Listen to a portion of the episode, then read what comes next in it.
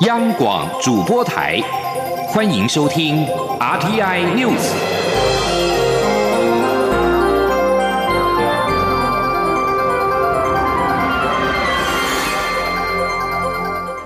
听众朋友您好，欢迎收听这节央广主播台提供给您的 RTI News，我是张顺祥。博流旅游泡泡团首发团四号晚间返回到台湾。旅客依分流规划入境，并有专用的商店、厕所以及通关柜台。旅客表示，在博流依照规定团进团出，台湾民众可以在疫情期间出国游玩，真的很幸福。华航从博流返台的班机原定四号晚间十点五十分抵达桃园机场，但提早到十点半降落机场。旅客下机之后，虽然是疲惫，但是难掩兴奋之情。桃园国际机场公司的总经理但昭碧表示，旅客入境整体作业顺畅，要归功于中央流行疫情指挥中心、交通部观光局以及桃机公司等单位的通力合作。但在整体的秩序上面，相关单位还不熟悉，建议可以让领队跟旅客更了解整体的作业方式。往后若有更多旅游泡泡旅客的时候，相信会做得更好。相关单位也会立刻的召开会议，检讨改进。事实上，博流旅游泡泡的次发团也在四号下午出发，除了十名团员跟另外三名商务散客同机。十三人的核酸检测都是阴性。旅行社业者表示，将增加国人不曾去过的秘境景点，吸引更多旅客报名参与。台铁泰鲁格号四零八次列车二号发生重大的伤亡事故，交通部长林佳龙当天声明会负政治责任。四号深夜在脸书贴文，表明辞职是最基本的负责，留下的日子非恋战，而是能够求善后。林佳龙说：“作为交通部长，他责无旁贷，虽然必须承担起一切责任，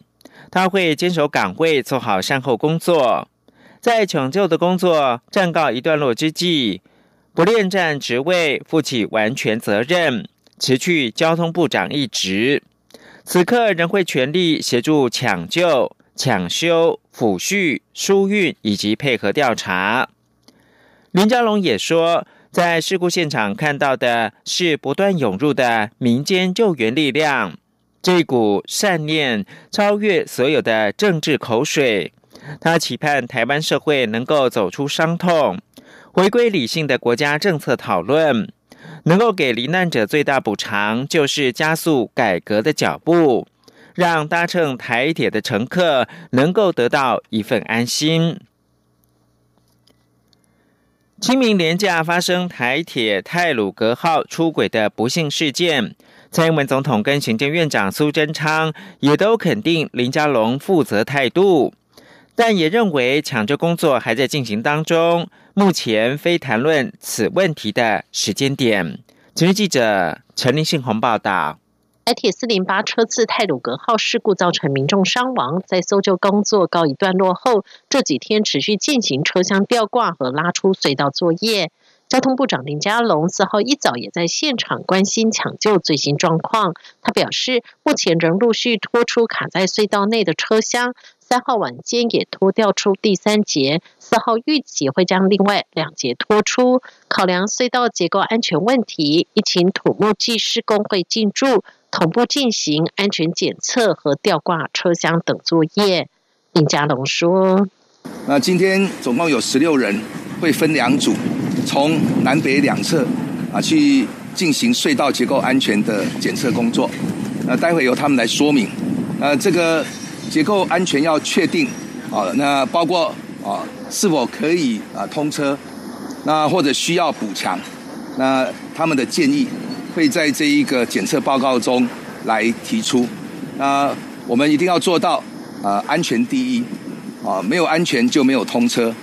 对于传出他向总统和行政院长请辞一事，林佳龙在现场也证实此事。不过，他也表示，现阶段会以抢救和抢修等善后工作为主，待相关工作结束之后，就会承担该有的责任。呃，事故发生的第一时间啊，我就有讲这个，我会呃负起啊最后的责任。那目前就是呢，以这个抢救、抢修，还有整个啊善后工作，好，那负责任啊的事情啊，我不会啊这个回避。对于林佳龙请辞，总统府和行政院四号早上也都发表声明。行政院表示，院长苏贞昌已经接获林佳龙口头请辞电话，肯定他负责任的态度，但现阶段以抢修抢通为先，把善后做好也是负责任的表现。目前不谈这个问题。总统府也表示，蔡英文总统肯定林佳龙负责任的态度。但也认为抢修的工作还在进行当中，还不是谈论这个问题的时间点。中央广播电台记者陈林信鸿报道。长荣海运的巨型货柜船长次轮日前在埃及的苏伊士运河搁浅，堵住了这个欧亚航线重要通道的双向通行，引起了世界的注目。过去百年间。苏伊士运河是承载众多消费商品的货柜船最佳的航行路线。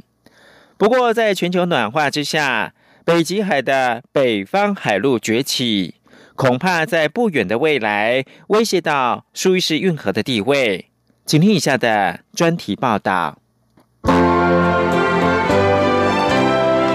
一起听世界。欢迎来到一起听世界，请听以下中央广播电台的国际专题报道。今天的国际专题要为您报道的是：全球暖化开启了航运的新禁逐，苏伊士运河的地位恐将不保。台湾长荣海运的巨型货柜船长次轮二十三号搁浅在埃及苏伊士运河，也导致上百艘的船是卡在运河的两端，苦苦的等待通行。埃及当局在出动了多艘的拖引船牵引以及挖土机拓宽河道之后，终于在二十九号协助长次轮脱困了。而苏伊士运河的通行如此的重要，主要是全球包括食品、电器、卫生纸等等各项民生用品的运送都要靠这一条通道，因此它对全球物流货物的重要性是可见一斑。苏伊士运河事实上这一次被这样的塞住，动弹不得，也让俄罗斯趁机的开始推销航经北极海的一条北方海路。根据《莫斯科时报》的报道，俄罗斯的国有核能公司 Rosatom，他们二十四号就曾经在推特上是系列的发文说，北方海路要宽敞得多，是一条可以替代的航道。同时，如果谁家的船只不幸撞击到冰山，也不用担心，俄国到时候一定会出动破冰船来鼎力相助。不过，这个系列性的推文在气候暖化危机的背景之下，其实是深藏玄机，所牵扯到的是区域多方的利益竞逐以及气候危机应对，是不容小觑的。美国的网络媒体 Vox 就报道，俄罗斯最大的航运公司。Softcar Float，它的一艘商船在二月份的时候航经北方海路，可以说是历史上首度有商船在严冬季节通过这一条航线。而这是因为气候暖化造成了当地的融冰数量增加，也让这条航线三百六十五天通行成为可能。这一次的历史性航行可以说是打开了航运产业的许多可能性，同时也对苏伊士运河在全球海运的商业领导地位带来了潜在的挑战。而苏伊士运河这一条欧亚航线的重要海上咽喉，有一天很可能会被北方海路所取代。安全专家早就已经注意到航运新时代将会来临，也预测全球地缘政治以及环境问题都会受到北极海开放所带来的深远影响。事实上，全世界大约有八成的货物都要仰赖货柜船只的运输，所以可以想见，全球航运版图重新洗牌，影响会是多么的重大。在过去一百年，货柜船大部分都取到相同的路径，通过地中海和红海之间的这一条苏伊士运河，而这比起要经过南非好望角的航线，减少大约两周的航期。在奥巴马政府时期任职国土安全部的驻青，现在是哈佛甘乃迪学院国际安全讲师的凯燕，他就告诉 Fox，在过去全球海上贸易必须要通过苏伊士运河这一条要道，因为北极海域没有办法通行。而现在来往中国和欧洲的船只可以取到连通东西向的这一条北方海路，未来会对苏伊士运河这个南北向海运的重要通道带来竞争压力。凯燕他指出，以欧洲到中国的航行来说，现在是必须要从荷兰通过埃及的苏伊士运河，接着经过南印度，再到中国的海港。而如果是从像是大连等等这些中国北方海港来取到北极海到欧洲，这个航期渴望可以比现在减少一半。同时，这将可以省下要支付给沿途停靠以及通行的海港城市，还有重要运河所在国他们的大笔费用和税金。可以想见，北方海路的崛起将会改变一切。而不意外的，这条海路通行对于最临近北极海的中国还有俄罗斯受益最大。不过，亚太地区的国家，例如澳洲、日本还有越南等国，也不会对这一场海上竞逐置身事外。据专家已经警告，未来在北方海陆的交通将会日益的繁忙，但是在缺乏治理之下，各个强权的争霸势必会让许多敏感的安全问题陆续的浮出水面。而首先出现的问题就是，谁被允许可以得到哪一些航线，而在哪些时间航行，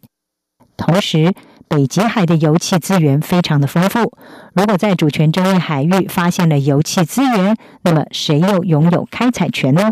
而北极海未来的探钻活动、矿藏所有权、还有交通等等这些艰难的议题，都是美国所属的北极理事会未来不得不面对的烫手山芋。地缘专家认为，北极海开放的新现实将会是对拜登政府的一项重大考验。特别是中国和俄罗斯在这个地区联手晋级的话，而如果要对抗中俄对这个地区的主导，美国势必要更积极的参与在北极地区的活动。在此同时，北极海航线能够全年通行，也意味着气候危机的警讯。北极去年九月测到的海冰面积，是一九七九年有卫星记录以来的第二低。而海冰融化所释放出的海水不会凭空不见，也将会导致全球海平面持续的上升，全球的滨海地区恐怕都将会受到剧烈的冲击。以上专题由央广编译张雅涵撰稿，海青青播报，谢谢您的收听。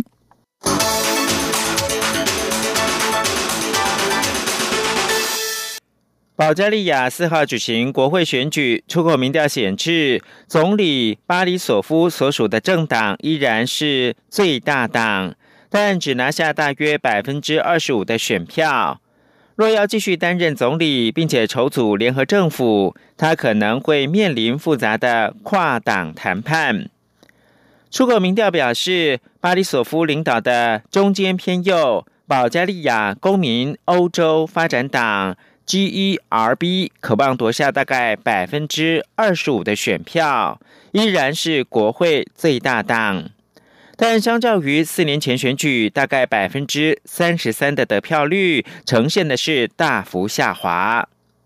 出口民调也显示，反政府在野党在这一次的选举表现优于预期，加上 GERB 得票不尽理想。现年六十一岁的巴里索夫可能难以在分裂的国会筹足稳定的联合政府。巴里索夫因为无力处理贪腐问题，去年长达数个月的时间，有数以千计的示威者走上街头抗议政府。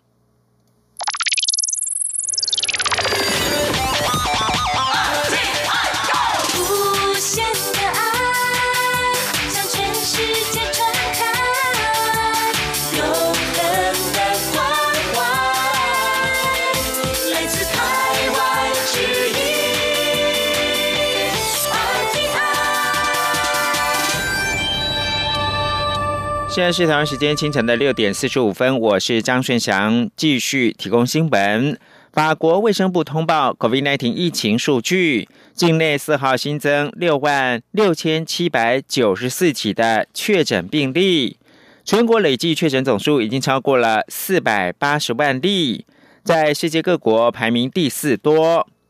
卫生部四号还通报新增一百八十五个人病故。法国染疫死亡总数来到九万六千六百七十八人。法国第三度实施全国封城之际，官方的数据还显示，加护病房的重症患者数在四号增加六十八人，全国总数达到五千三百四十一人。未来四个星期内，法国各级学校将停课。贩卖非必需品的店家也必须要歇业。政府正在努力遏制疫情扩散，并且避免医疗体系不堪负荷。另外，在意大利，卫生部通报，境内四号新增一万八千零二十五起的确诊病例，三百二十六人染疫病亡，全国累计确诊总数有三百六十多万例。从去年二月疫情浮出台面以来，意大利至今累计有十一万一千零三十人染疫丧命。这个数据在欧洲各国排名是第二多。而在台湾，首批来自 COVAX 的十九点九二万剂的 A Z 疫苗，四号清晨运抵桃园国际机场，航警也前往。机坪借户，经过海关人员机边验放之后，将送往医疗物流冷链仓储存放。疫苗检疫封监小组也会启动整备作业。中华航空公司派遣最新的 A 三五零九百客机直飞，载运 A Z 疫苗。四号的清晨五点二十一分，运抵到桃园机场。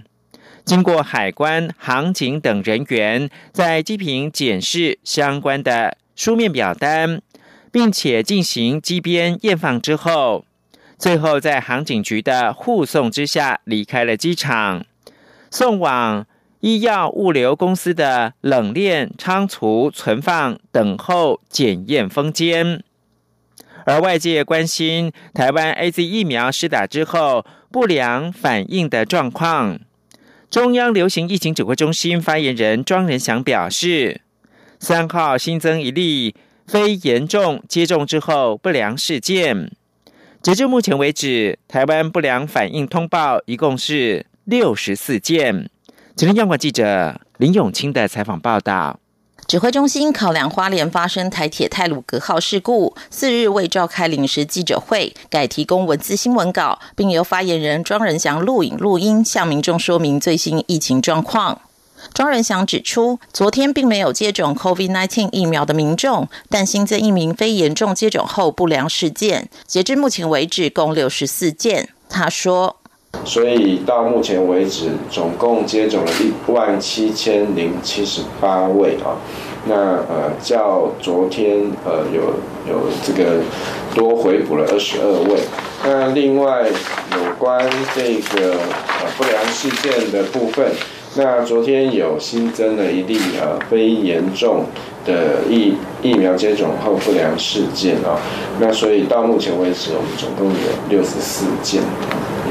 而首批来自 COVAX 的十九点九二万剂 A Z 疫苗，则在四日清晨运抵桃园国际机场。卫福部长陈时中三日表示，这批 A Z 疫苗同样是韩国厂的疫苗，但因 COVAX 安排所有疫苗集中到阿姆斯特丹再运出，导致分配时间拖得很长。推测这批疫苗的有效期限会比台湾现有 A Z 疫苗还要短，但要等到货时才能确定。考量疫苗效期，除了要加速检验封签，也会加速开放接种对象，让更多人施打。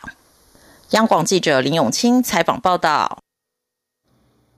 台铁四零八次泰鲁格列车在二号发生事故，为让海外家属能够返回台湾探病以及奔丧，指挥中心启动了专案，并在四号傍晚公布相关流程。指挥中心表示，没有相关症状者得免提供搭机前三日内核酸检验阴性报告，但需要填写旅客入境的切结书，注明是零四零二事故协处专案，以利航空公司的地勤协处。另外，搭机当日也需以个人手机完成入境检疫系统的线上申报。并请先向地方政府联系安排居家检疫的事宜。指挥中心也表示，民众在台湾期间，因为申请外出探病或者是奔丧所需要的裁剪费用，包括的是挂号费或诊疗费等等，一律是由指挥中心来支付。此外，中央流行疫情指挥中心四号公布台湾。新增两例的境外移入 COVID-19 确定病例，分别是从印尼跟菲律宾入境。请记者林永清的采访报道。指挥中心发言人庄仁祥四日表示，按一零四七为印尼籍二十多岁男性，三月三十一日来台就学，持有搭机前三天内检验阴性报告，入境时无症状，并至集中检疫所进行检疫。庄仁祥说。个案在四月二号出现发烧、流鼻水、呃头痛症状，那由卫生单位安排就医裁剪，在今天确诊，那 C T 值是十二，那已掌握救者三十七人啊，其中十四人为同班机的前后两排座位旅客及接机人员，那列居家隔离，那二十三人为机组员，列自主健康管理。按一零四八为本国籍六十多岁男性，长期于菲律宾工作。今年三月二十三日出现发烧症状，并在当地就医。三月二十九日及三十日陆续出现呼吸喘、持续发烧、味觉异常等症状，再度就医。因检出 COVID-19 阳性，且检查双侧肺部有异状，收治当地医院治疗。个案于四月二日搭乘医疗专机返台，四月三日入境后收治住院隔离及裁剪，于今天确诊。个案因独自搭机返台，医疗专机机组人员皆未入境，另协助后送个案就医及收治住院之相关人员都有适当防护装备，故无框列接触者。指挥中心统计，截至目前，国内累计一千零四十七例确诊，确诊个案中十人死亡，九百九十七人解除隔离，四十人住院隔离中。央广记者林永清采访报道。中澳关系近来迅速恶化，让中国担忧过于仰赖澳洲的铁矿砂是一项致命弱点，因此积极的拓展其他进口来源。最受瞩目的就是对西非国家几内亚矿区的投资。不过，专家表示，几内亚国内政治贪腐等问题，导致过去想投资其铁矿砂矿区的外资铩羽而归。中国也恐难实现其在此地区开采铁矿砂的野心，短期内还是要依赖澳洲。请听以下专题报道。一起听世界，欢迎来到一起听世界，请听一下中央广播电台的国际专题报道。中澳关系在先前澳洲提出。要针对 COVID-19 疫情起源进行独立的国际调查之后，不断恶化。对有用的中方也对澳洲的大麦以及红酒等商品寄出高额惩罚关税，并且拒买澳洲的煤矿。不过，澳洲的另外一项重要矿产铁矿砂，恐怕是中国的致命伤。日经亚洲评论报道，澳洲近来越加深化和四方安全对话的关系，美国、日本和印度。共同组成了一个实质上的亚太地区反中联盟，这让中国更加意识到对于澳洲铁矿石的仰赖是一项显著的弱点，因此极力拓展其他的进口来源。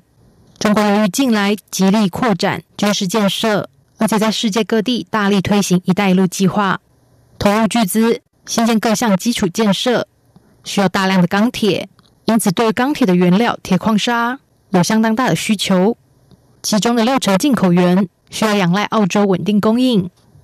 而即便中国积极想要在非洲投资铁矿砂开采，不过短期之内要实现投产还是有困难，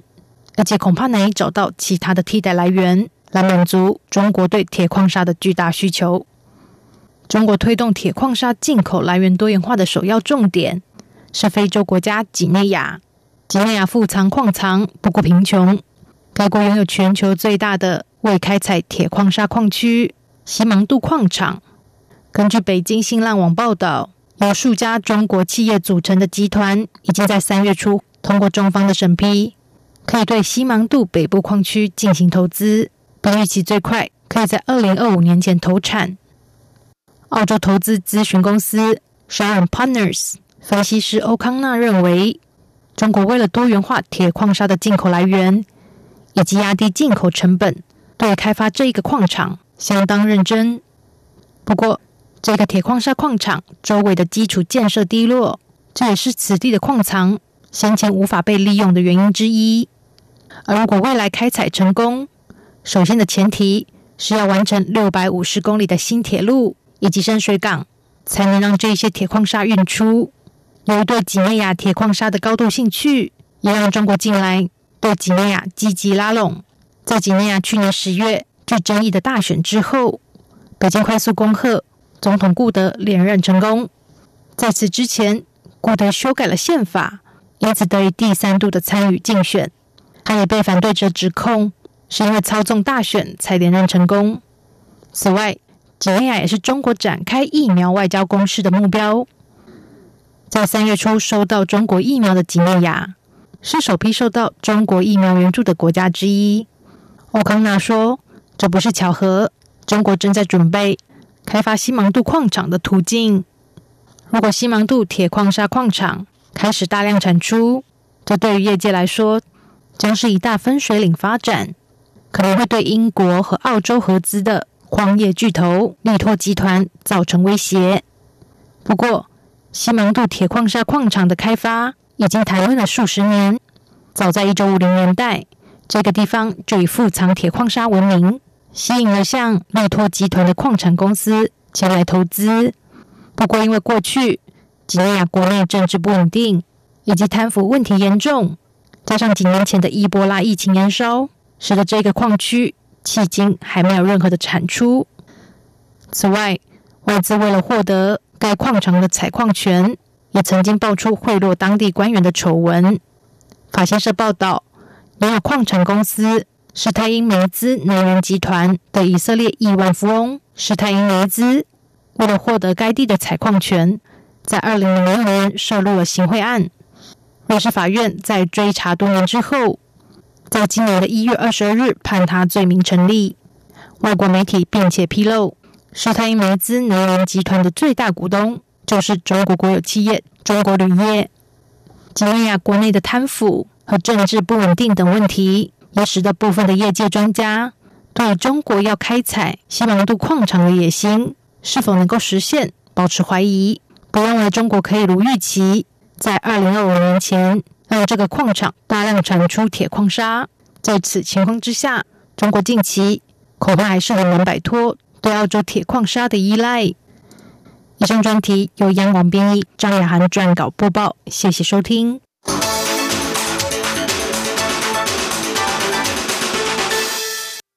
美国能源部长格兰和四号表示，如果总统拜登没有办法让两大党达成协议，他愿意在没有共和党国会议员支持的情况之下，推动通过规模高达两兆美元（折合新台币五十七兆元）的基础建设计划。基础建设计划是拜登想推动的第二个重大议案。但相较于一兆九千亿元 COVID-19 的疫情纾困案，这项计划似乎不太能够获得更多的两党议员支持。共和党的领袖麦康奈上周表示，拜登的基础建设计划相当的大胆，但会加税而且增加债务，他誓言反对到底。而共和党的参议员布朗特四号敦促拜登。如果希望获得共和党议员支持，就要大幅的删减这项计划的规模。新闻由张顺祥编辑播报。无限的爱向全世界传开，永恒的光。来自他